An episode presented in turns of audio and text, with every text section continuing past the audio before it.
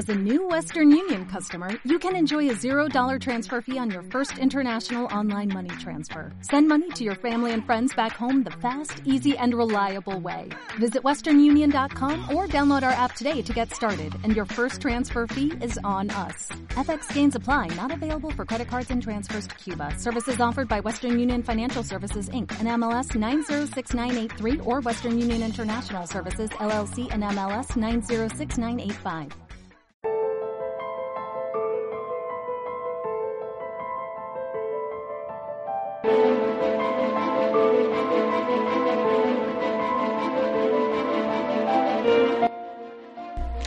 Bienvenidos a Clave 45, donde las conspiraciones existen. Hola amigos y amigas buscadores de claves. Gracias una vez más por estar aquí conmigo en Clave 45, el programa donde no solamente nos apreciamos en decir que las conspiraciones existen, sino que además intentamos daros las claves necesarias para intentar encontrarlas y neutralizarlas. Aunque no queráis oírlo, permitidme corregirme un momento, aunque algunos de ustedes no quieran oírlo, nos estamos acercando por fin a nuestra recta final de cierre de la tercera temporada. Y quisiera preguntaros si hay algo que habéis echado en falta. Podéis reflexionar un minuto, darle la pausa al programa, podéis entrar en iVoox, mirar la compilación de todos los programas que hemos expuesto en esta tercera temporada, que yo os espero. Para eso esto es un podcast, por tanto es en diferido. Cuando volváis a escucharme, cuando le quitéis la pausa, podréis oírme decir buenos días, buenas tardes, buenas noches, buenas madrugadas. Eso que digo siempre de donde quiera, ya en el tiempo y en la distancia que me estén escuchando. Es lo bueno de hacer un podcast en diferido. Veréis, una cosa que a lo mejor echaréis en falta, y no digo porque lo extrañéis, sino porque simplemente no está, es que ha habido bien pocos podcasts de opinión Bien, este no va a ser uno. Este no va a ser un podcast de opinión. Este va a ser un podcast donde vamos a hablar de las famosísimas piedras guías de Georgia. Pero después os voy a dar unos análisis y unas conclusiones a las que he llegado analizando el entorno político, social, cultural en el que nos está tocando vivir en la actualidad. Veréis, y quiero que entendáis esta gran distinción. Esto no es decir Oh, esto es lo que piensa Gerald. Esto es decir, he visto estos indicios, he visto aquel indicio, he visto el tercer indicio, y esto me llega a llegar a tal conclusión, que es muy diferente a decir, me metí el dedo en el ano y me salió una opinión como un gas caliente. ¡Puf! Que así es como viven la mayoría de los humanos. A mí me tienes que respetar mi opinión, ¿eh? Mi opinión es tan válida como la de cualquiera. A mí se me respeta etcétera, etcétera, y todas esas cosas dignas de burla, ridículo y escarnio. Esas falacias que hacemos para mantener una sociedad eh, más o menos equilibrada. Y como habéis leído en el título del podcast, van a entrar en tema algunas cosas como esta ideología de género que hay, pero mucho más, va a haber mucho más. Y os aconsejo que os quedáis porque este no va a ser uno de esos podcasts donde hay un monográfico y después una cierre y después eh, unos podcasts recomendados. Este va a ser casi un, un podcast monográfico, monólogo, donde después de las piedras, de las piedras guías de Georgia, ya hay Libano con el siguiente parte del tema que quiero tocar. Y todo ello tiene que ver con cómo el mundo, la sociedad, nuestra propia cultura, es manipulada y nos es presentada de una manera que le es muy conveniente y muy beneficiosa a los pocos psicópatas que están en el poder y que nos quieren extremadamente divididos. Así sin más, por si acaso viene alguien nuevo que no sabe de qué va esto, mi nombre es Gerald Dean y este es mi podcast, un podcast que se hace sin monetización, sin cobrar, sin que permitir que vosotros aportéis nada de dinero, pero que os lo cobro de otra manera, os lo cobro con vuestro tiempo. Me parece un precio mucho más alto que cualquier dinero que me podáis pagar y somos un programa que sale en edenex.es, la más grande y mejor radio del misterio en español. Y también salimos en tdeledenradio.blogspot.com. Eso es tertulia de lo desconocido radio, llevada por nuestro queridísimo amigo Pedro Girón. Un abrazo, hermano. Si nos queréis escribir, nuestro correo es laclave45 y tenemos una página web que es clave45.wordpress con dos Si queréis escribirnos a nuestra cuenta de Gmail, tenemos podclave45 y nuestro Twitter está en arroba clave45. Así que somos fáciles de encontrar y nos podéis por favor seguir y ahí encontraréis noticias que divulgamos y os ponemos al día. Por último, nuestro Facebook es clave45. Búscanos para nuestra página y tenemos un grupo llamado Buscadores de Clave. Si algo de lo que vas a oír aquí te resuena, te parece interesante, te parece como que está escrito para ti, pues a lo mejor te interesa ingresar en el grupo. En YouTube sacamos todos estos podcasts, así que búscanos por clave 45 y tendrás un canal para nosotros. Y claro, también salimos en la plataforma iVoox. Así que si estáis listos, vamos a por ello. Radio Edenex es el cosmos donde brilla lo desconocido, lo imposible, lo insólito. Acompáñanos y te enseñaremos a contemplar las estrellas del conocimiento humano. Edenex un universo por descubrir. www.edenex.es Soy Miguel Blanco y menos mal que ya puedo escuchar Radio Edenex. No me pierdo ni una. Saludos a todos, cuidaros.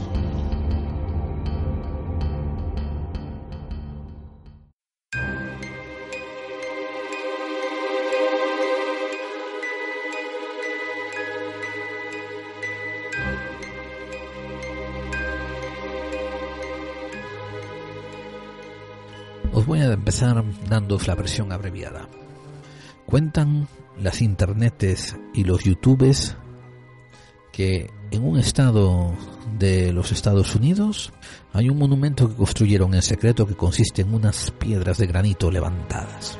Cuando te acercas a ellas, hay escritas en varios idiomas unos mensajes que avisan de cómo va a acabar el mundo. Y a pesar de que mucha gente discute su contenido y no están 100% de acuerdo, lo que sí están de acuerdo es que las piedras guías de Georgia le dan de comer a muchos youtuberos.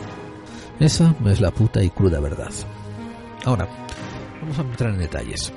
Esta construcción, que parece casi de carácter monumental, se encuentra ubicada en el estado de Georgia, en los Estados Unidos de América. Cierto. La manera más directa para llegar a ella una vez que estás en el estado de Georgia es agarrar la carretera comarcal GA77.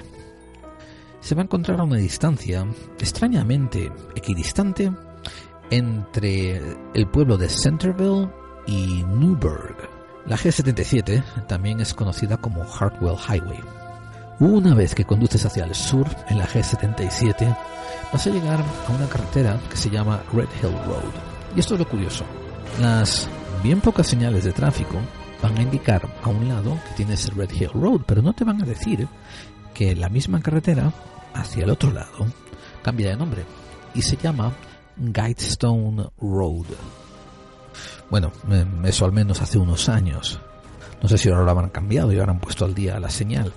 Lo dudo, porque el pueblo que está al norte, como dije, en Newburgh, Cuenta con 400 personas, creo que son. Espérate. A ver, déjame que lo miro en internet. No, estaba equivocado. Cuenta con 6.000 personas. Es bastante disperso. Un área bien rural. Cuando pasé por él pensé que tenía muchas menos personas. Lo que pasa es que incluyeron muchas comunidades. Pero en fin, eh, me, me, me estoy saliendo por los cerros de Úbeda cuando tenemos que hablar de este monumento. Este monumento, lo que ustedes tienen que entender es que es muy fácil de no encontrarlo no está marcado de manera especial. De hecho, una vez que llegas a él porque lo estás buscando, y como expliqué antes, la carretera misma se convierte en una carretera llamada Roadstone, perdón, Guidestone Road, te quedas un poco, un poco decisionado, un poco rozándote la cabeza, ¿no? Porque básicamente durante las últimas dos horas, seguramente, o la última hora, has estado conduciendo por la carretera eh, rodeado de pastos y granjas y pastos y verdes. Depende de la estación que vayas. Si vas en verano muy peludo, seguro que ya han cortado la mies y todo está amarillo quemado. Pero si vas así en otra temporada, pues es verde verde, pasto pasto, granja granja. Esta construcción mm, fue puesta de vista al público. Eh, vamos a ver. El 22 de marzo de 1980. y su nombre oficial es las Piedras Guías de Georgia, o en inglés sería The Georgia Guidestones. La gran controversia que tiene este monumento eh, reside en dos partes. Una que es el mensaje escrito en la piedra y otro el secretismo que hay detrás de la identidad de los que pagaron, erigieron, mandaron construirlo. Muchos periodistas e investigadores de lo misterioso y de lo conspiracional, incluso de lo conspiranoico, pues han perseguido esta historia y más o menos llegaron a la siguiente narrativa. Quiero decir, no voy a dar, no necesito dar fuentes porque todo esto ya está constatado y contra, contrapuntado por diferentes investigadores que ya lo han hecho antes que nosotros. En 1979, particularmente en junio, un hombre bastante bien vestido, contrajeado, que tenía pinta de estar muy bien educado, así de edad media, se aparece en la oficina de Joe Fenley, que es el presidente de una compañía llamada Elberton Granite Finishing Company, y se traduce algo así por la compañía de pulir y finalizar el granito de Elberton. El hombre se presenta a sí mismo por el nombre del señor Robert C. Christian, C-H-R-I-S-T-I-A-N. Y el señor Fendley, que es el que habla con él, recuerda que se presentó a sí mismo el señor Christian se presentó a sí mismo diciendo que pertenecía a un pequeño grupo de fieles americanos que creían en Dios y que, él quería construir un monumento, bueno, su grupo quería construir un monumento para dejar un mensaje a futuras generaciones. Habló un rato más con el señor Fendley y al final consiguió un estimado muy, muy, muy abstracto y redondeado hablando sobre cuánto costaría el monumento. Siguiendo las recomendaciones del señor Fenley, recuerden, el señor Fenley es el que el presidente de la constructora esta de granito, pues se dirigió a Granite City Bank, también en Elberton.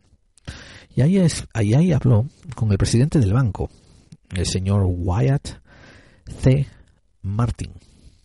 Claro, como se trataban de asuntos banqueros, se trataba ya de empezar a enseñar documentos, etcétera, etcétera, Ahí fue cuando el señor Robert Christian le explica que su nombre es un seudónimo y que él había sido elegido porque su creencia religiosa cristiana estaba afín a los lugareños de aquella área, que era donde habían su grupo decidido construir este monumento. Solamente después de que el señor Christian le hizo jurar al empresario, al perdón, al presidente del banco que la anonimidad iba a ser de la más absoluta rigurosidad y que no iba a ser revelado jamás nada de su identidad, el señor Christian accedió a darle su nombre y toda la documentación necesaria para iniciar los trámites. Y fue a partir de aquí cuando el señor Wyatt C. Martin, C. Martin, el, recuerden que es el presidente del banco Granite Citibank, funcionó como un intermediario entre el grupo anónimo que quería financiar este proyecto y todos los otros contratistas que recibieron cobros de esta organización para llevar a cabo el proyecto.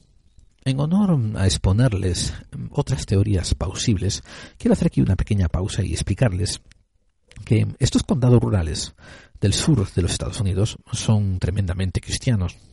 Y hubo investigadores que han llegado a la conclusión, no son muchos, pero bueno, es una teoría, que llegaron a la conclusión mm, de que nunca existió el señor Christian y que esto fue una idea concebida por quizás una, alguna logia masónica del mismo lugar de Elberton. Y aquí mm, hay que hacer un detalle diciendo que estos masones serían masones muy cristianos, que entre ellos hicieron una colecta y decidieron crear este monumento y también darle una aurea de secretismo para así ver si incrementaban turismo. Cumplían dos funciones, una que era seguir con su propia ritualística interna, secreta, y otra a ver si de paso pillaban un pellizquito de turismo. La razón por la que yo no me adhiero a esta idea es porque el coste es un poco excepcional y no me imagino esta zona rural relativamente pobre bancándose este proyecto para al, final ponerla en un pasto que apenas tiene salida, que es completamente rural, que no tiene ninguna exposición y sobre todo en 1980 hacer el revelamiento al mundo de una manera muy soterrada y casi por debajo del radar. Pero la teoría está ahí.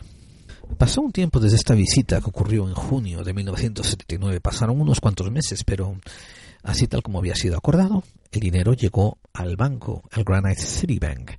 No solamente el dinero para esculpir estas piedras de granito con los mensajes que querían esculpir, sino que además para comprar dos hectáreas y media de terreno donde éstas iban a ser expuestas.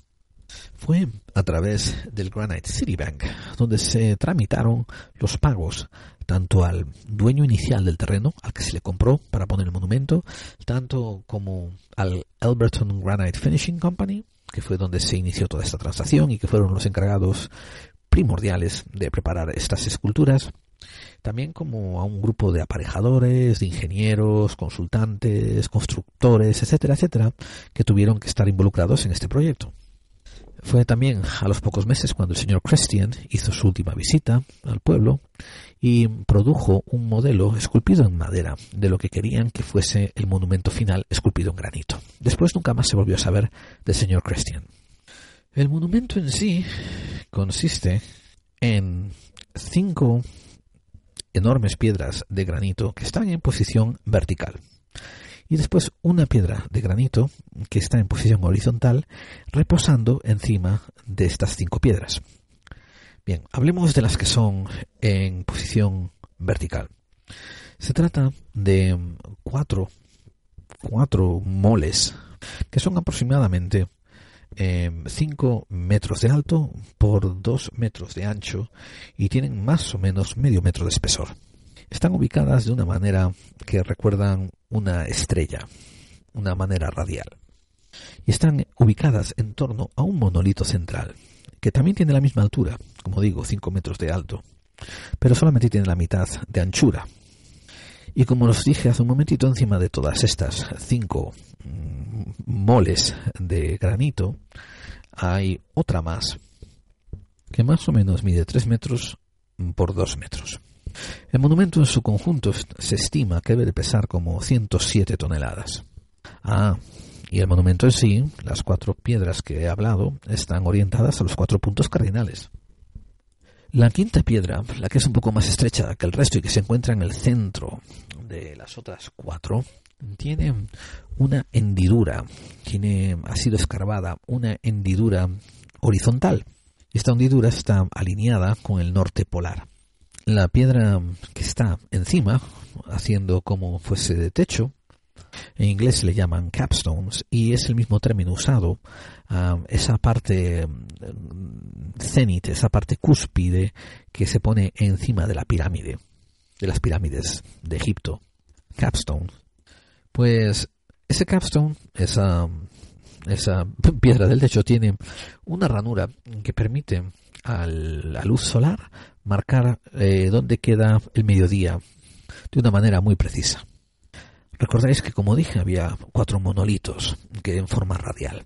Bueno, cada monolito va a tener dos caras principales, por tanto hay ocho caras en este monumento donde se han escrito el mismo mensaje en ocho lenguajes diferentes.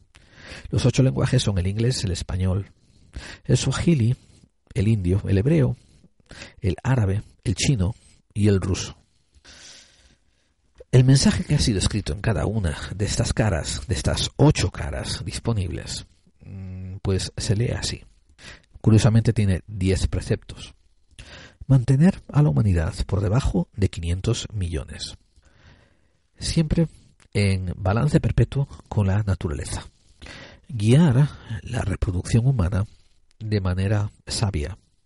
Mejorar la forma física y la diversidad reunir a la humanidad con un lenguaje nuevo y vibrante y vivo. Regid la pasión, la fe y la tradición. Y todas las cosas con una razón muy equilibrada. Proteger a las gentes y a las naciones con leyes justas y cortes justas. Permitir que todas las naciones se rijan internamente y resuelvan las disputas externas en una corte mundial. Evitad la implementación de leyes míseras, estúpidas, y, evitar tener oficiales burócratas inútiles. Balancead los derechos personales con las obligaciones sociales. Apreciad la verdad, la belleza y el amor. Buscar la armonía con el infinito. No sea no ser un cáncer para la tierra. Dejar espacio para la naturaleza. Dejad espacio para la naturaleza.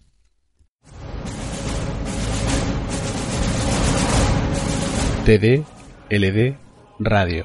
Except for the sound of true bells.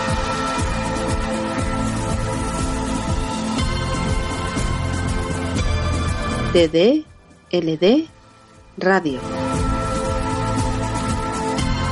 ¿Estás preparado?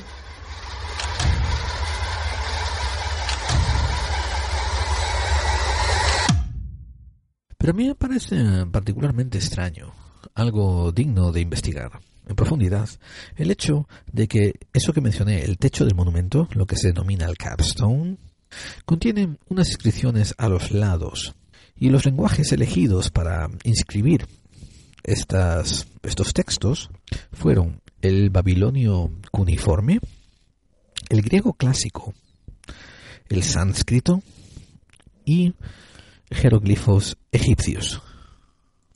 Y que ponen los textos en el capstone del monumento, en el techado del monumento. Dice, Let these be guidestones to an age of reason. Y se traduce por, Dejad que estas sean las piedras guías a una era de la razón.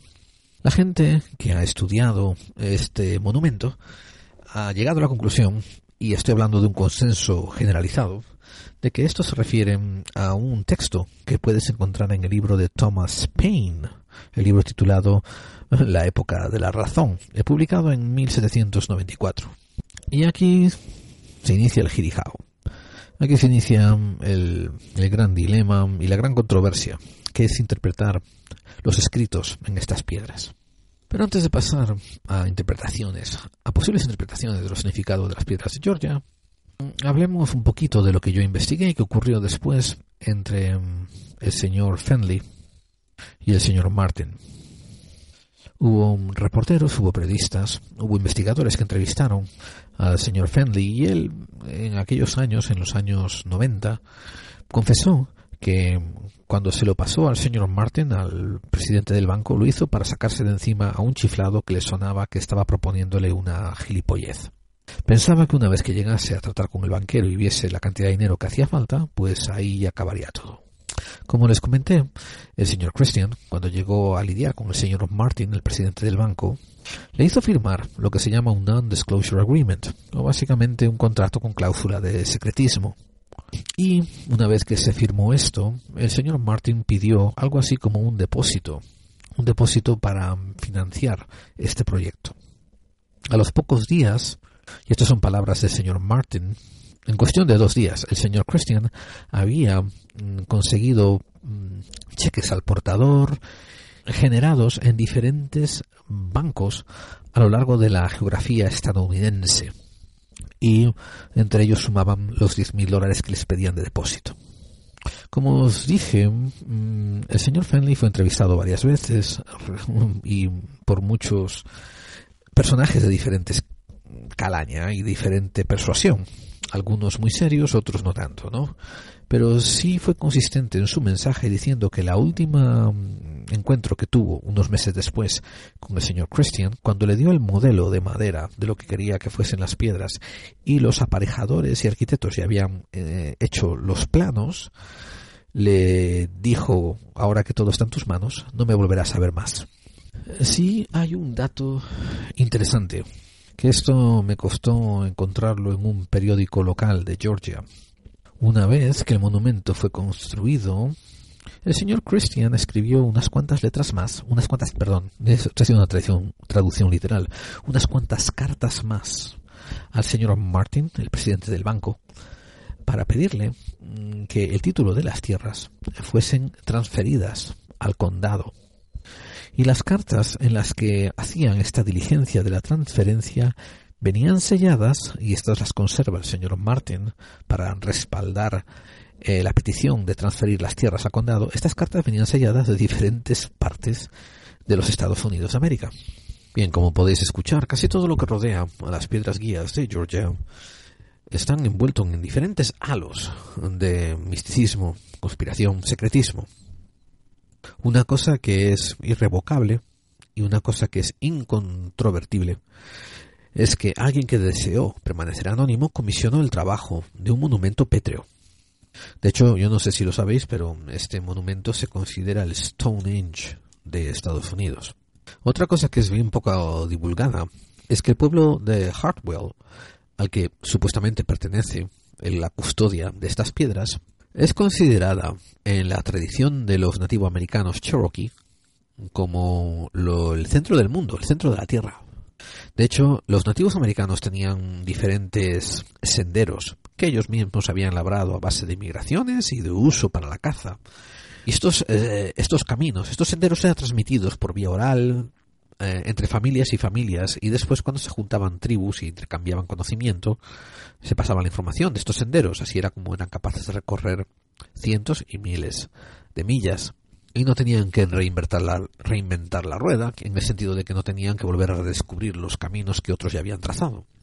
Pues desde este pueblo de Hartwell, los Cherokees, y si no me entienden alguno por la deformación fonética, los Cherokees, tenían un centro del, que, del cual partían en una manera de radio, de, de por ejemplo telaraña, un montón de caminos hacia todas partes de Norteamérica. Entonces también es un poco interesante ¿no? que se eligiese este centro mm, para poner esta, este monumento. Pero una cosa que de verdad le debe de parecer más interesante todavía a los buscadores y buscadoras de claves es las toneladas de desinformación que se propagan basándose en intentar difundir diferentes ideas acerca de estas piedras guías de Georgia. Y lo que ocurre es que al leer el mensaje que se ha sido escrito en las paredes de estas piedras, la gente enseguida comienza a comportarse como niños carentes de conocimiento, que son la peor clase de adultos, los que se comportan como niños carentes de conocimiento.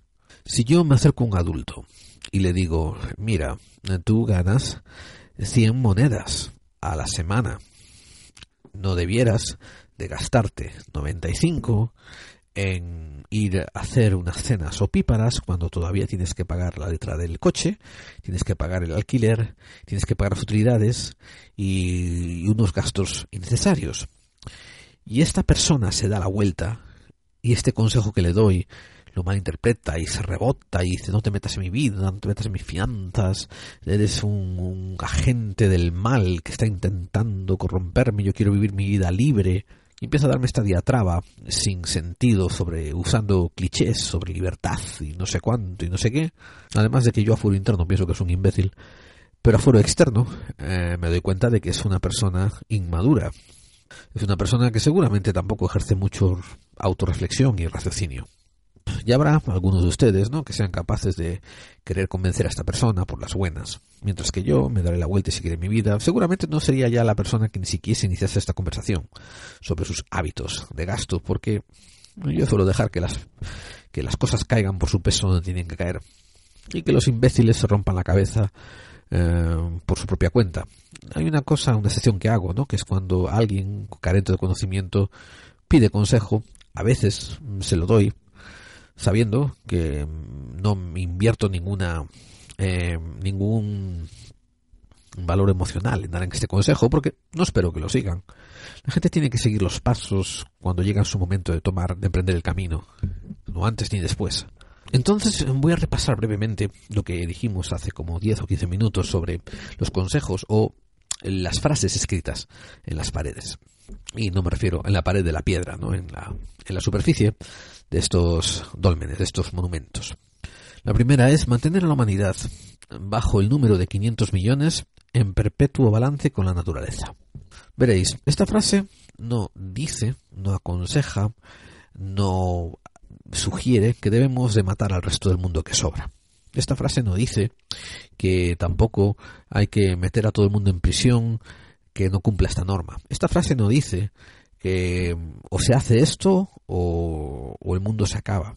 Esta frase es un consejo y yo reto a cualquiera que me está escuchando a argumentar conmigo si eso es un mal consejo o un buen consejo. Me refiero, ¿qué tiene de malo el argumentar, el tener una sociedad balanceada que comienza a ser responsable por sus actos y por el planeta en el que vive? Y, a su vez, tomar un control de natalidad para no entrar en excesos. Yo como persona racional interpreto esta frase como esto es un objetivo al que debiéramos de aspirar todos. No la interpreto como que debemos de dar nuestra voluntad a un nuevo orden mundial y que ellos impongan esto sobre nosotros. No lo interpreto así. No lo interpreto como que eh, dentro de poco los gobiernos secretos en la sombra y los Illuminati van a activar protocolos para matarnos a todos y dejar todo bajo 500 millones de ciudadanos. No lo interpreto así. Lo interpreto como lo que está escrito. Una máxima, una frase, que puede ser tomada como un consejo positivo o un negativo. Sigamos con la siguiente. Guiar, guiar la reproducción de una manera sabia, mejorando el estado físico y la diversidad. Aquí muchos argumentan que la palabra clave, la palabra críptica, la palabra, la palabra venenosa es guiar guiar la reproducción de una manera sabia. ¿Quién va a ser esa persona que nos guíe? ¿Quién vamos a elegir? ¿Quién le vamos a dar las riendas de guiar nuestra reproducción? Nos vamos a volver esclavos de esas entidades que, que hagan de guía. Yo lo interpreto como que cada uno tiene que empezar a guiar su reproducción de una manera sabia. Y dentro de la manera en que podamos tenemos que hacer los cambios necesarios en la sociedad para mejorar nuestra calidad de vida y también la diversidad. Esto choca directamente con los grupos eh, derechistas fascistas que ha habido en el siglo XX. Pasamos por los uh, Mussolinis, por los Hitlers, por los nazis americanos, que como sabéis los hubo, aunque no estoy seguro que se llamaran nazis, se llamarían American Fascists. Que ellos, por ejemplo, eh, aunque sí tenían eh, guisas de querer guiar la reproducción y la natalidad, por ejemplo, estaba en contra de la diversidad, altamente en contra. Y hoy en día casi todos los sitios están en contra de diversidad por unas razones u otras. España habla de la inmigración que le está entrando a toda Europa. Bueno, no solo España, amigos, sabéis que toda Europa, ¿verdad? Estados Unidos habla de la gran invasión que ocurre por el sur, por la frontera de México. Y la realidad es que la mayor parte de los estamentos, los estados, están actuando en contra de esta máxima. Y repito, visto desde un punto de vista individualista, buen consejo me parece a mí. La tercera dice unir a la humanidad bajo un nuevo lenguaje vivo. Y veréis, le faltan unas connotaciones a esta frase, le falta, no le leo ningún lado que diga eh, imponer a la humanidad, no leo en ningún lado que diga subyugar a la humanidad, no leo en ningún lado que diga cosas así, tenebrosas. Me parece una idea excelente. Fue uno de mis intereses en aquel lenguaje llamado Esperanto. Aunque hoy en día ocurre como ocurre en otras décadas pasadas. Me refiero, hoy en día ocurre que el inglés se está convirtiendo en la lengua franca, pero hace, yo que sé, hace 40 o 50 años era el francés y antes de eso era otro idioma. Y es que, amigos, eh, no sé, igual os estalla el cerebro al reconocer esto, pero los seres humanos somos sociales nos gusta hablar. Sí, excepto tú, que aquel, aquel, aquel piojo rojo que me está escuchando desde el sótano de la casa de su mamá y nunca sale ni siquiera para, para, para llevar la ropa a la lavandería, ¿no? O sea, ese tío aislado como, como, como el uno. Pero hablando de género, hablando de especie, el ser humano es un ser social, necesita de la sociedad. Incluso ese, ese piojo rojo del cable, ese, ese ese caso aislado que confirma la regla, ¿verdad? Seguro que está metido en Internet todo el día socializando de otra manera. Incluso esos que no están en Internet seguro que están leyendo libros. Una manera de adquirir el conocimiento que otras personas escriben es una manera también de socializar. Diferente, pero también lo es. Así que no entiendo cuál es el problema de que hagamos un movimiento concertado para crear un lenguaje vivo, orgánico, que nos una y que nos sirva a toda la humanidad para comunicarnos y entendernos mejor y dejar de lado los malos entendidos. La cuarta es bien filosófica, decía, regir sobre la pasión, la fe y la tradición. Todo esto con un, con un racionamiento bien temperamental. Una vez más, este consejo se empieza a dar de, de cuernadas en contra de las ideologías más extremas que me vienen a la mente, las ideologías totalitarias, tanto los comunistas chinos, alemanes, como los fascistas nazis españoles o, o de cualquier otro lado, ¿no? Que, no, que al contrario se ponen del lado de la fe, se ponen al lado de la tradición y van en contra de la razón. La quinta, proteger a todas las gentes y naciones con leyes justas y cortes justas. No sé, no sé qué coño me quieren ustedes pelear, argumentar contra esto. No tengo ni idea, no, no sé a quién le puede parecer mal el que las leyes sean justas y las y las cortes eh, judiciales sean justas. No tengo ni idea. Quizás esos jueces que están persiguiendo ahora mismo a Willy Toledo por blasfemia le parece esto un poquito exagerado. Ahora, la sexta, la sexta es una que admito que se da mm, a, a, todo tipo de conspiración acerca del nuevo orden mundial cuando dice permitís que todas las naciones se rijan a sí mismos internamente y que resuelvan las externas las disputas externas con otros países en una corte mundial. Pero aunque mucha gente diga, ah, esto es el horror del nuevo orden mundial, esto es lo que quieren los Illuminatis, esto es lo que quieren, lo que sé, los Anunnakis de David Icke, vete tú a saber que hay un problema, hay un problemita con esto que es interesante. Ellos están hablando, el que escribió esto dijo, dejad que cada nación haga sus leyes internas y dirija su camino interno, es lo que está diciendo. Yo no me lo estoy inventando, yo estoy leyendo y cambiando solamente las terminologías para que se entienda de otra manera, por si acaso. Y cuando os trate de andar peleándose con otro país, intentad resolver las disputas en una corte mundial. O sea, lo siento, pero para el siglo XX, para el siglo XXI, esto me parece un consejo bastante cojonudo. ¿Cuál es la otra opción que me estáis proponiendo? O sea, ¿dejad que las disputas internas nunca vayan resueltas? ¿O dejad que las disputas internas las resuelva el vecino de tres países más a la derecha? Eh, y que cuando tengas una disputa externa con otro país andéis en guerra, como hemos estado haciendo en los últimos dos mil años. Mira el número 7 evitad leyes mezquinas y oficiales inútiles.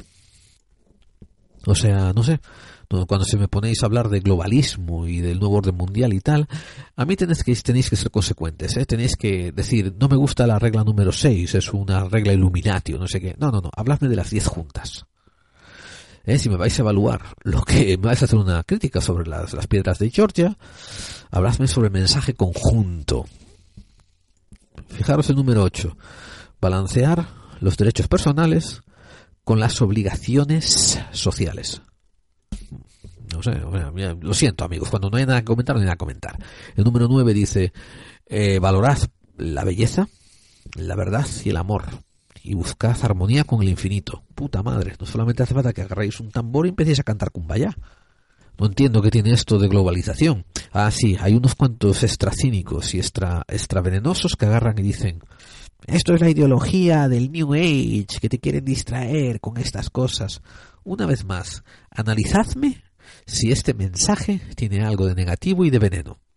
Y una vez más, una vez cuando me deis vuestro análisis y me decís que sí que tiene algo negativo y venenoso, seguramente estaréis hablando más de vuestra percepción de la vida que del mensaje en sí, ¿eh? Y la 10. No seáis un cáncer para la tierra.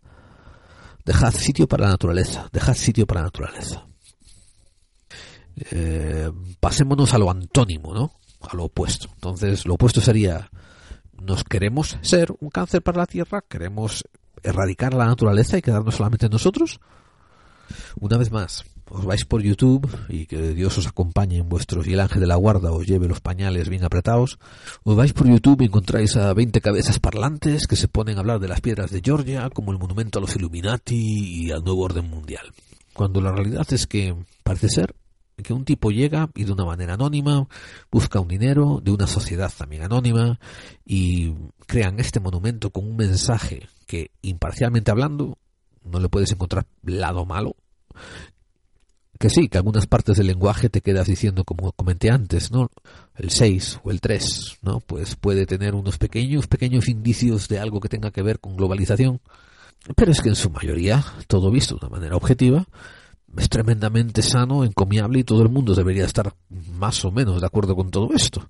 Pero estos, estos, estos, estos esperpentos de, de YouTube agarran y se enfocan en estas tres, cuatro frases y lo convierten todo en una conspiranoia.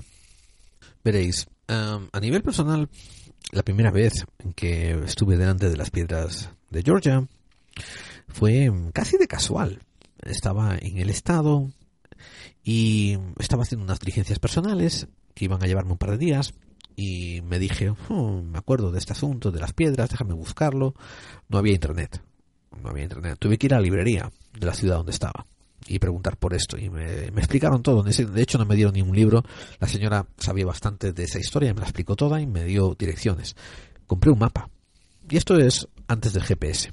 Era a finales de los 90, principios del 2000 más o menos. Y lo curioso fue que, bueno, yo iba solo, y lo curioso fue que mm, el mapa me llevó hasta allí excelentemente, bien rápido, apenas lo tuve que mirar, fue como todo muy fluido, muy natural, Em, como si los astros hubieran alineado para que acabase yendo allí. Y me pasé casi una hora sentado allí, mirando las cosas y tal. No saqué fotos porque, como repito, no era de cuando andaban las cámaras digitales, donde uno saca 10.000 fotos y tal, y en aquel momento no había yo cámara. Era una cosa que surgió de improviso y tal. Em, y fue una experiencia muy curiosa, fue una experiencia curiosa, interesante, agradable. Me acuerdo que ya empezaba a ver algo de vandalismo por la área. O sea, si esto fue a finales de los 90, entonces ese monumento debía haber como 15 o 15 años abierto, ¿no? Pero aún así, dentro de los Estados Unidos de América, eh, ese monumento es bien poco conocido y se conoce más bien entre los círculos de conspiración y de conspiranoia. La segunda vez iba con un grupo de amigos, iba con un un amigo y una, una amiga, que vamos a llamarla amiga con beneficios, que mm, estaban él muy interesado en cosas de conspiración y ella medianamente interesada. Em, y estábamos haciendo algo así como un pequeño tour de áreas de misterio del sur. Yo todavía vivía en Nueva York. Y esta vez habían pasado ya, no sé, como entre, entre 5 y 10 años habían pasado desde mi primera vez que había ido a verlas. Y esta vez fuimos en plan dirigirnos hacia allá. Creo que tampoco había todavía GPS, así que podría ser como el 2002, 2004. Ah, la memoria me falla. Eh, sé que teníamos información que habíamos imprimido de Internet. Una poca, no había mucha tampoco. Y en fin, nos costó hierro y harina encontrarlo. Y yo no me recordaba nada del camino, mm, a pesar de que es una sola carretera la que te lleva hasta allá. Pero no me acordaba casi nada de ese camino. Porque, como repito, la primera vez que me encontré con las, con las piedras guías de Georgia había sido una cosa muy natural, muy orgánica. Mm, tomé la carretera que me indicó la señora de la biblioteca y manejé, manejé el tiempo que me dijo ella y ahí estaba. Mm, o sea, todo muy, como digo, muy orgánico, muy natural pero eh, la segunda vez que iba con estos amigos fue un desastre. No encontramos la carretera, nos eh, desviamos, eh, tardamos, o sea, lo que nos había lo que nos debía de llevar cerca de 45 minutos nos llevó cerca de dos horas llegar hasta allá. Y cuando llegamos sí me di cuenta que las piedras estaban mucho más vandalizadas de lo que habían estado cuando había ido a verlo la otra vez. También en ese viaje me enteré por casualidad en el diner, en el restaurante de carretera, donde aparcamos a cenar después de ver las piedras. Mi amigo se encargó de sacar fotos, pero después no las compartió conmigo. eh, pues estábamos en el restaurante de carretera y yo como siempre pues me pongo con conversacionalista y, y hablando con la gente así más o menos que quiere hablar conmigo y mm, la camarera me dijo que el dueño del restaurante que estaba allí apoyado en la barra seguro que podía darme más información porque él también estaba interesado en ese tema. Entonces me acerqué, pedí otra bebida allí con él y tal y le pregunté por lo que me había dicho la camarera. Y me contó una historia extraña de que él conocía a uno de los labradores, labradores, perdón, en uno de los artesanos que habían escarbado las letras en las piedras y que este artesano le había contado que había veces en que mientras estaba haciendo su trabajo tenía sensaciones extrañas, como de que la cabeza se le desvanecía, como que se desvanecía, se sentía así como que cuando una persona se queda baja de tensión y está a punto así como de tener un desmayo, pero no viene un desmayo, se queda así medio lívido, eh, sentía de vez en cuando, no con frecuencia, de vez en cuando alguna de estas, y que alguna vez, más de dos veces, mientras estaba escarbando, mientras estaba eh, excavando las letras de las frases en las piedras, había creído oír algo así como unas coros angelicales cantando. Bueno, ni que decir tiene que me dejó flipado. El dueño del bar se refería a este trabajador por el nombre de, a este artesano, por el nombre de Charlie. Y claro, como estábamos de paso y no pude hacer una de mis escapadas, no pude pedirle que me lo presentara, no pude pedirle que lo entrevistara, me, anoté mentalmente esa información, ¿no? Y, lo dejé pasar. Bueno, ni, ni, tal mentalmente, porque sí, eventualmente encontré una pequeña página, una pequeña entrada a mi pequeño blog de notas de la visita, de la segunda visita a las piedras de Georgia, hablando de este famoso Charlie que, que escuchó las voces angelicales y tuvo esta sensación extraña mientras estaba eh, trabajando la piedra. Bueno, preparando este podcast me, documenté un poco y busqué por internet y encontré uh, tres referencias, pero por desgracia todas anónimas, pero que se refieren a la misma persona y usan el mismo nombre. Hablan de un eh, artesano de la piedra uh, que se llama Charlie Clamp. Bueno, Charles Clamp, C-L-A-M-P. Y sin citar fuentes, estos, estos tres reportajes uno de ellos en la famosa pero, pero llena de pero cuestionable publicación llamada Atlantis Rising Magazine, pues te comenta esto del señor que escuchó voces de ultratumba o de otras dimensiones, ¿no? Mientras trabajaba en la piedra. Las opiniones acerca de estas piedras son como culos. Hay, cada persona tiene una opinión y no todo lo que sale de ellas son buenos ni huelen bien. Se dice que el que comisionó estas piedras, el señor, el señor famoso, señor Robert C. Christian, tenía que ser un Anunnaki o un alienígena. También dicen que era un hombre del futuro que venía a avisarnos para así eh, reparar el daño que íbamos a hacer. Por una connotación del nombre, ¿no? por Robert C. Christian, eh, muchos amantes de la conspiranoia dicen que este tenía que ser un Rosacruz o un Illuminati o un Rosacruz Illuminati. Estoy seguro que también habrá alguno que dirá un Rosacruz Illuminati Anunnaki. Y es probable, es probable que perteneciesen a un grupo ya parecido o afín a los Rosacruces. En la base de este monumento han depositado una piedra durante su construcción en la que había una inscripción y esa inscripción dice son como, no sé, 20 líneas, ¿no? Y un título que dice Astronomic Features, o digamos indicativos de astronomía. El canalito, dice el número uno, el canalito que hay en mitad de la piedra central, indica dónde está el polo celestial. La ranura horizontal indica el camino que sigue el Sol anualmente. El pequeño agujero que hay en la piedra eh, base, en la, perdón, en la piedra del tope, pues indica por donde pasan los rayos, es donde se marca el mediodía. Esto es lo que pone los tres primeros párrafos de la piedra que hay en el suelo. El autor, dice, el, número, el cuarto párrafo dice, autor R. C. Christian, y pone entre paréntesis un seudónimo. Y debajo dice la gente que pagó, comisionó los que comisionaron esta construcción, un pequeño grupo de americanos que creen en la edad de la razón. Y dice que debajo de la piedra hay una de estas cápsulas temporales. O sea que en la época de su construcción se pusieron debajo unos artículos de su momento, de 1980 y pico, y que eventualmente si algún día se levantan, pues funcionarán como una como una pequeña cápsula del tiempo para mirar cómo era el pasado y apreciar esos artículos del pasado. Dice dice hay una cápsula del tiempo y está a seis pies por debajo de esta piedra para ser abierta en la fecha de y lo dejaron en blanco.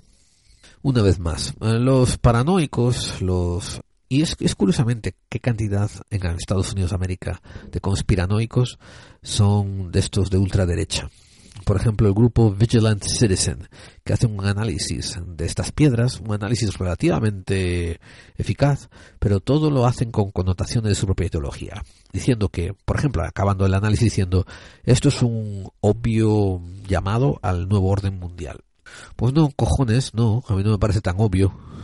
Añaden también después, esto es un obvio llamado a la eugenesia, a la despoblación de la Tierra. Que no, coño, que no están hablando de que hay que matar a la gente. Están diciendo que nos convendría que pusiésemos esto al día. Dicen, y que claro, como el Vigilant Citizen es de, no solamente de derecha, sino también ultracristiano, pues dicen, esa frase de que no seamos un cáncer para la tierra es muy muy perturbadora porque es, es, es de enajenados comparar a la vida humana al cáncer. Hostia, pues coño, el cáncer se reproduce sin límites, que es una cosa que hemos estado haciendo, se come a sí mismo, que es una cosa que hemos estado haciendo, y contamina todo lo que lo rodea, que es una cosa que hemos estado haciendo. Así que no me andes diciendo tú que la humanidad no se puede comparar con un cáncer porque vamos, no hemos hecho nada para poder soliviantar esa comparación y decir que no, que no, no, no, no nos pueden hacer eso.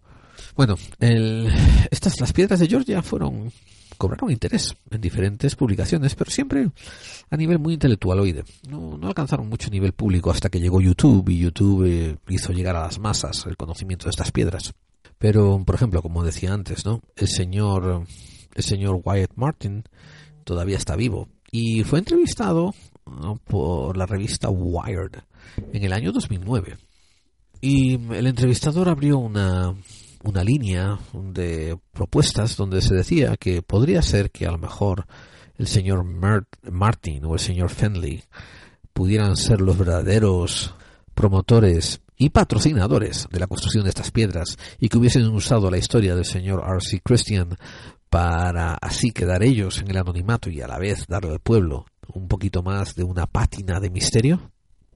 El periodista de la revista Wired se molestó en descubrir que el señor Fenley era de hecho un masón del, 30 del grado 32 y que a la vez varios de los trabajadores que tenía empleados y que trabajaron en las famosas piedras de Georgia eran otros masones que pertenecían a su misma logia. Ahora, durante la entrevista, el señor uh, Martin trajo con él una caja en la que había una serie de sobres de correspondencia que él había tenido con R.C. Christian, pero no se las dejó leer, ni mirar, ni, ni, ni, ni ocultar al reportero. Lo único que hizo fue literalmente abrir la caja. El reportero vio que había sobres, sobres con sellos y con remites, y cerró la caja alegando que no quería romper el secretismo que había sido que había jurado. Otros investigadores, a partir de esta entrevista que hizo Wire Magazine, sacaron unas correlaciones interesantes. Por ejemplo, que el tipo de granito que había sido usado para el monumento se llamaba azul piramidal. Y claro, esto sugiere una cierta correlación con la masonería y su origen egipcio y su amor por las pirámides una vez más, masonería, en la que el señor Fenley era de grado 32 y que muchos de sus obreros que trabajaban en la construcción de estas piedras eran masones también. De su misma logia, repetimos.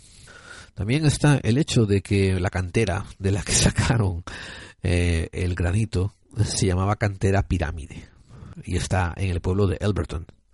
Claro, eh, no debe de extrañarse entonces también que ya que a Elbert, ya que el señor Fenley le habían encargado construir estas, estos monumentos, él había decidido usar eh, la cantera propia que él tenía. Ah, ¿cómo era? ¿Cuál, ¿Cuál es el nombre de esa cantera propia? La cantera Pirámides. Pero un contrapunto a esos conspiranoicos que dicen que tiene que ser el nuevo orden mundial el que haya hecho, mandado construir estas pirámides, es un interesante análisis de los lenguajes. Recordad que los lenguajes usados son inglés, español, swahili, que es una lengua de África, hindi, eh, hindú, hebreo, árabe, mandarín y ruso. Pero si analizas cuáles son los ocho lenguajes más comunes en el mundo, los más comunes usados por más gente, hay cuatro que se quedan fuera. El bengalí, el portugués, el japonés y el alemán. Y una gente argumenta, entonces, ¿por qué el hebreo y el swahili han sido incluidos? Esos ni siquiera están entre los 50 más comunes. Pero claro, los conspiranoicos dicen que incluyeron el swahili para despistar de que habían incluido el hebreo, que era el lenguaje de los sionistas. ¿Sabéis una cosa? Eh, la compañía Alberton Granite, la que construyó las piedras, publicó un libro, un librito de 50 páginas, llamada The Georgia Guidestones, y en él incluye biografías de muchos de los trabajadores que trabajaron en ella, docenas de fotografías de cómo el monumento estaba siendo construido en diferentes etapas de progreso. Algunos argumentan que, ya que fue el señor Fenley el que financió este proyecto, él quería eh, tomarse su merecido reconocimiento al publicar este libro. Pero otros, y yo entre ellos argumento, de que ya que este fue el proyecto más caro que el señor Fenley y su compañía nunca llevó a cabo, y que era de carácter monumental, una cosa que él no había hecho antes ni había hecho después, pues decidió documentarlo como si fuese un proyecto monumental y escribió un panfleto mini libro de 50 páginas sacando fotos. Hoy por hoy, si tenéis interés de estudiar estas piedras como parte de, no sé, algún concepto em, estudioso sobre conspiración y cosas de misterio, más vale que os apuréis, porque los vándalos están haciendo estragos con estas construcciones. Por ejemplo, en el año 2009, un pequeño cubo de granito mm, fue sonsacado, fue, fue robado de la parte superior de una de estas piedras. Cuatro años después, la policía arrestó a William Jeremy Ellis, desde luego que no fue un trabajo exhaustivo de investigación. Lo pescaron cuando él estaba intentando reponer el cubo que él había robado anteriormente en la localización donde lo había robado. O sea, lo estaba intentando volver a poner en las piedras. Ante la policía confesó que él había sido ladrón original y dijo que lo había robado por razones personales, de razones esotéricas y numerológicas, pero que después de tenerlo durante muchos años y haber hecho una serie de ritos con ese cubo, pues ya no podía soportar el peso que le acarreaba sobre sus espaldas. A pesar de que este señor William Jeremy Ellis devolvió el cubo que le había robado, pues eh, el espacio quedó vacío y la policía ni nadie compuso ese cubo recuperado en el sitio. Ese espacio quedó vacío. Hasta que más o menos en el año 2014, el 2015, un nuevo cubo apareció, ocupando el espacio que había sido vaciado. Y tenía unos números en el cubo, el 8, el 16, el 20 y el 14. Por meses, todos los grupos conspiranoios y conspiradores en Internet estaban moviéndose locos hablando sobre el significado de esos números que habían aparecido sobre el cubo que faltaba. Se le curaba la idea de que ahora la compleción del monumento indicaba que pronto se iba a poner en marcha el plan del nuevo orden mundial, hablaba de que a lo mejor eran una fecha clave para otro 9-11, para otro 11 de septiembre, que a lo mejor era una fecha clave para lanzar una epidemia de ébola. El colapso económico que iba a mandarnos a todos al salvajismo y hacer que nos comiésemos unos a otros. Sin embargo, al poco, bueno, a los pocos meses, un youtuber de nombre Michael Mazzanelli posteó un vídeo casi de una hora larga, donde hablaba de un montón de conspiranoias, eh, nuevo orden mundialistas. Y así, en cosa de cinco minutitos, como el que no quiere la cosa, en ese vídeo de una hora, decía que, ah, de paso, él había sido el que había puesto el cubo ese granito, eh, porque le quería dar un detalle a su mujer y había puesto la fecha de su boda, el 8-16 del 2014, para que así su mujer flipase con lo romántico que era él no estoy seguro si la mujer se lo folló durante el mes que, que, vino, ¿no? Porque ponerle un cubo de granito, ¿no? En un monumento conspiranoico, no sé, no sé cuánto romántico es eso.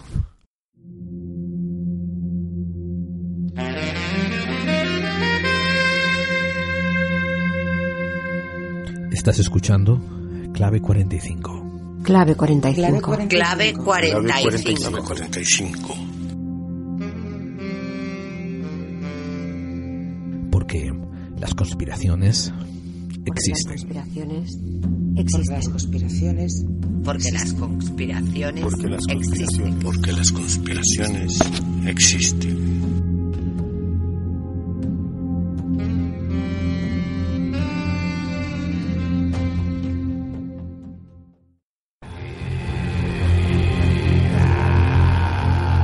¿Te gusta el misterio?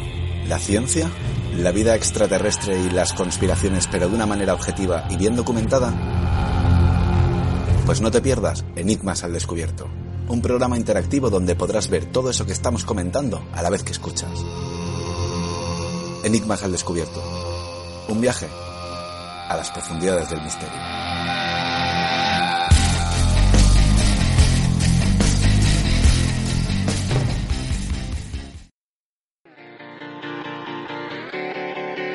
¿Qué tal amigos? Soy Carlos Dueñas y esto es, bueno, es un pequeño corte para daros unos cuantos consejos para todos aquellos que queréis empezar con un programa de misterio. Sabéis que hay mucha competencia. Bueno, ante todo siempre tenéis que ser serios, rigurosos, nada de, de humor, ni, ni, ni coñas marineras, ni bromas, ni bromitas, nada, cero. También tenéis que ser muy rigurosos con el género, misterio, nada de otros géneros, o sea, no se os ocurra hablar de cine, mm, ni de música, bueno, ni mucho menos yo que sé, de sexo, vamos, eso ni hablar. Tenéis que tener colaboradores que, cier- que, vamos, que tengan ya cierto nombre que de peso, ¿eh? No se os ocurra empezar un programa con gente desconocida. ¿Sabéis qué os digo? Que como mola llevar la contra.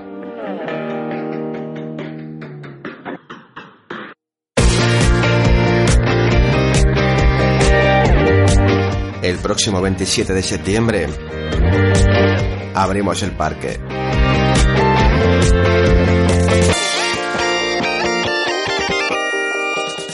Todo nos da igual. Con Javier Domingo, Santos Ávila, Laura Vivancos, Carlos Zorrillo, Luis Luis, Edipots. Todo nos da igual. Segunda temporada. Os esperamos.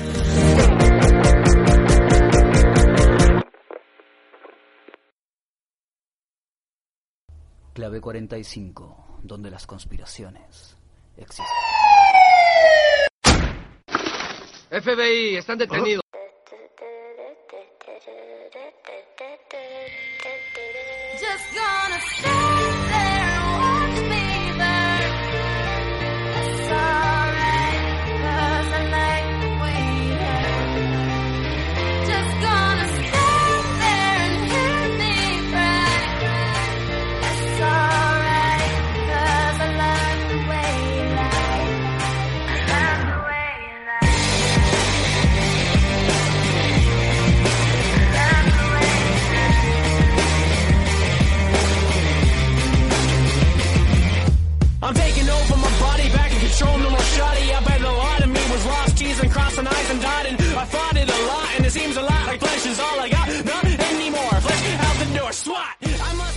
Esto que estáis escuchando, el género se llama mashup y básicamente son son DJs que agarran música de diferentes autores y que ellos consiguen encontrar una connotación en la que encajan y hacen una creación nueva juntando a esos diferentes autores. Por ejemplo, en esta estáis escuchando a Rihanna, a Fall Out Boy y 21 Pilots. Y la voy a poner al final eh, entera si la queréis escuchar.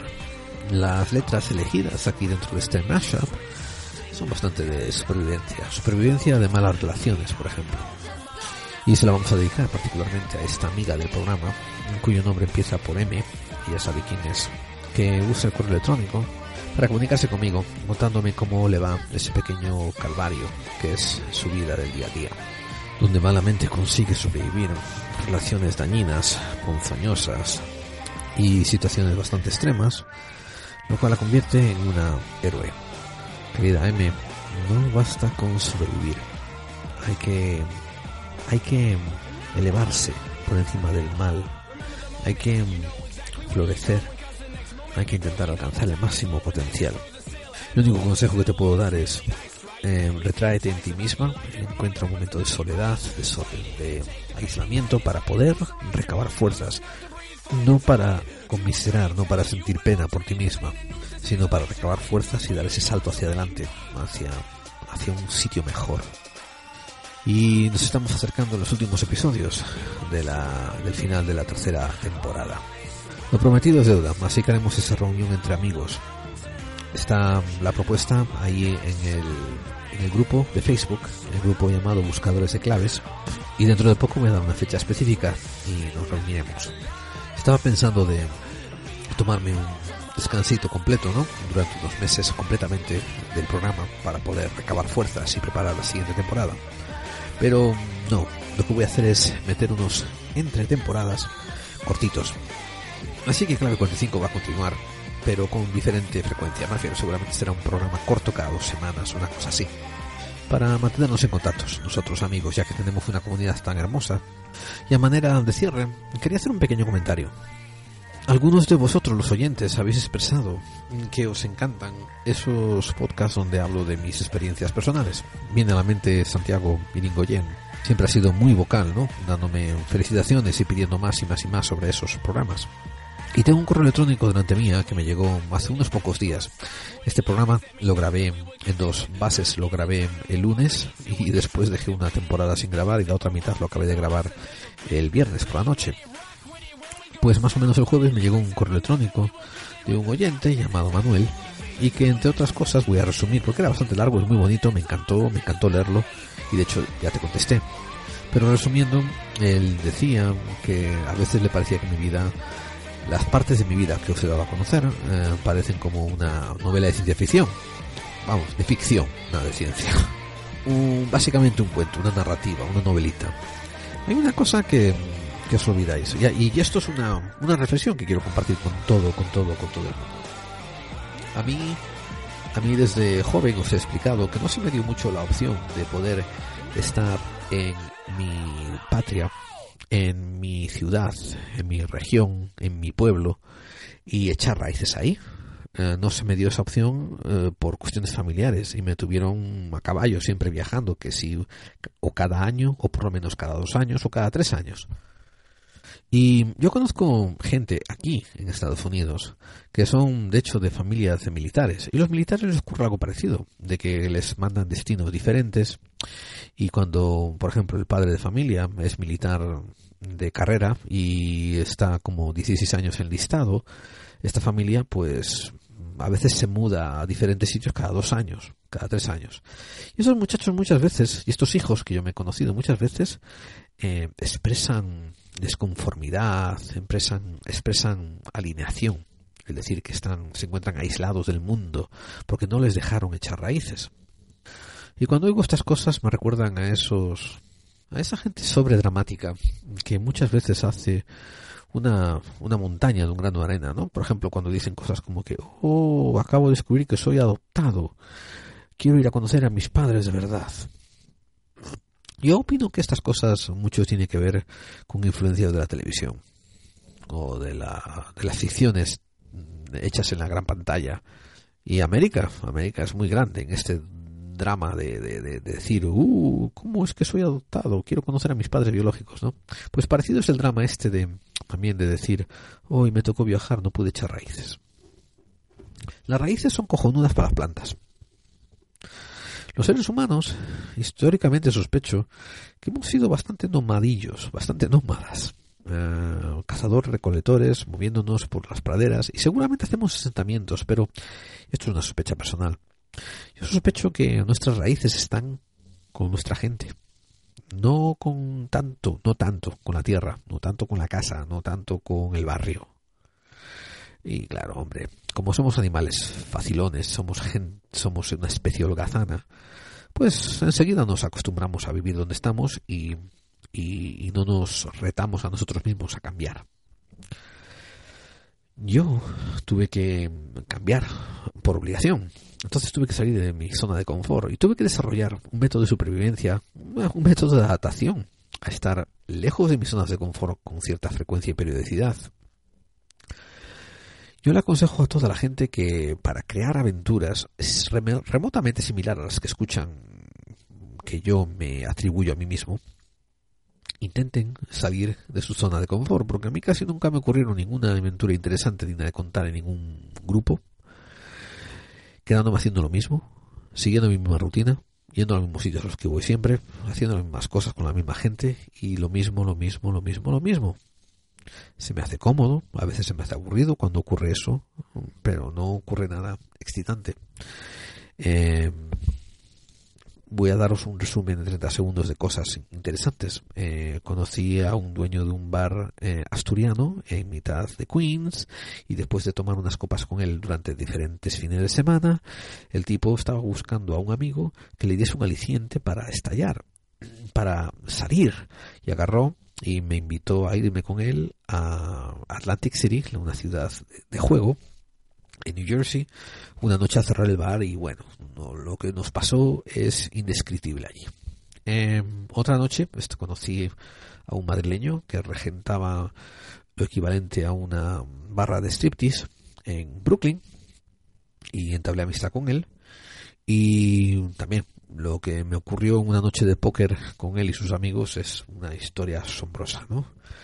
Eh, en España, eh, en España tenía unos amigos que, que estaban interesados en grabar psicofonías y las putadas que les tenía hecho yo a ellos con psicofonías también son para llenar un libro. Eh, Pero todo esto ocurre cuando conozco nuevos amigos, todo esto ocurre cuando salgo a otro sitio diferente, todo esto ocurre cuando me meto con gente con la que no estaba esperando hacer. Eh, es famosa una historia que tuve, que es que cuando decidí quedarme en Estados Unidos y tenía como 16 años o 17, pues me intenté buscar una novia española. Y la, esa novia española fue un tremendo desastre. Y al acabar la relación con ella, al cabo de unos meses, eh, me levanté, miré a Nueva York y dije yo, pero ¿qué estoy haciendo yo buscando una española cuando tengo todo el mundo, todas las mujeres del mundo por delante aquí en esta ciudad de Nueva York? Y efectivamente, mm, hice lo mejor posible por salir con todo tipo de mujeres, habidas y por haber bajo el sol. Y fue una experiencia muy gratificante. Por favor, dejaros de lado el asunto de, de pensar en acostar o experiencias sexuales y cosas de estas. Estamos hablando solamente incluso de relacionarse, de cultura, de aprender cosas, ¿no?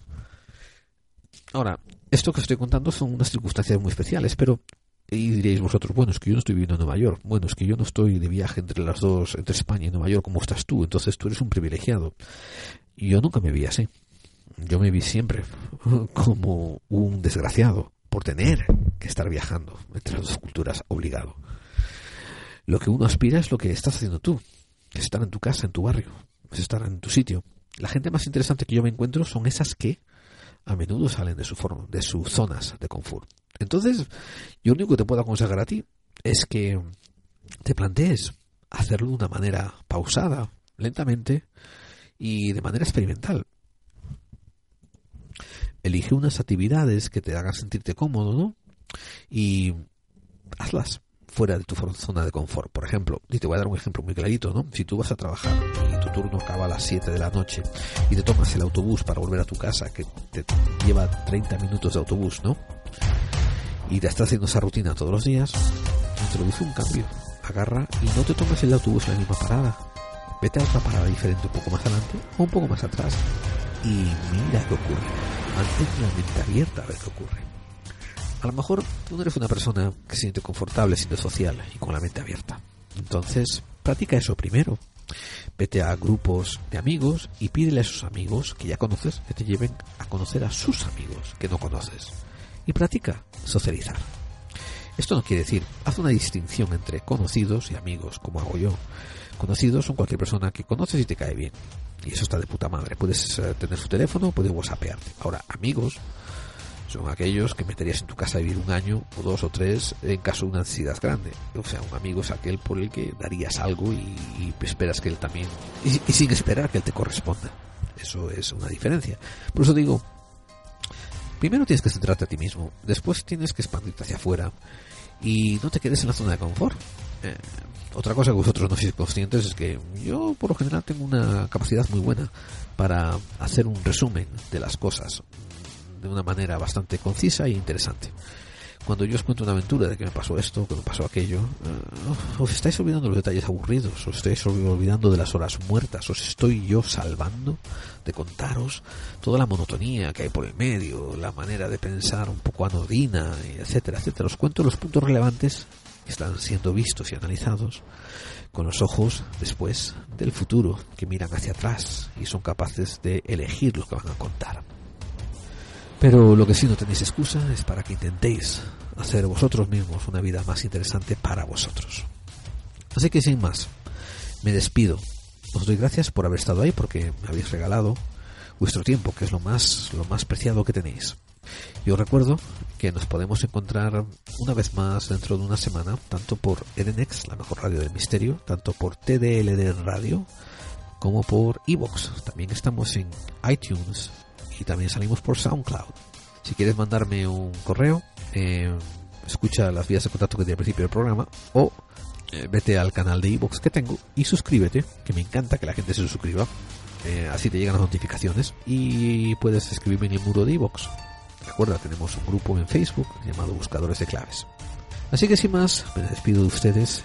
Mi nombre es Gerald Dean y espero que tengáis una vida más interesante ya la semana que viene, que os haya salido un poco de vuestra zona de confort. Pero recordad que es una cosa progresiva, no importa lo que pase la semana que viene, ni la siguiente, ni la siguiente, sino lo que cuando lleguéis a un punto de vuestro futuro miréis hacia atrás y digáis, sí, he estado viviendo de una manera más interesante ese periodo. Y así nos podremos juntar y hablar de lo que habéis descubierto, lo que os ha ocurrido, lo que os ha pasado. Y seguramente estaremos de acuerdo en decir que, pase lo que pase, las conspiraciones existen. Hasta pronto amigos.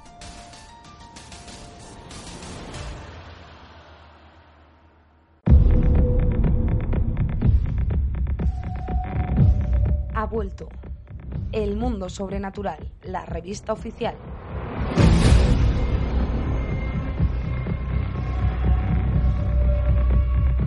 Tras un largo parón, Alberto Muñoz y su equipo están de vuelta. Recuperamos los misterios y enigmas del mundo, pero con muchas mejoras. Un nuevo formato, mejor contenido, más gráfico y con material audiovisual añadido a través de códigos QR.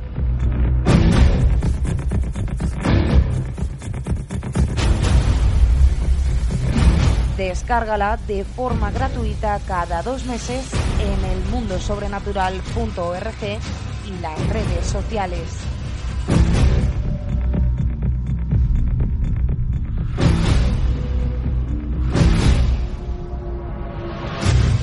El Mundo Sobrenatural, tu revista del misterio.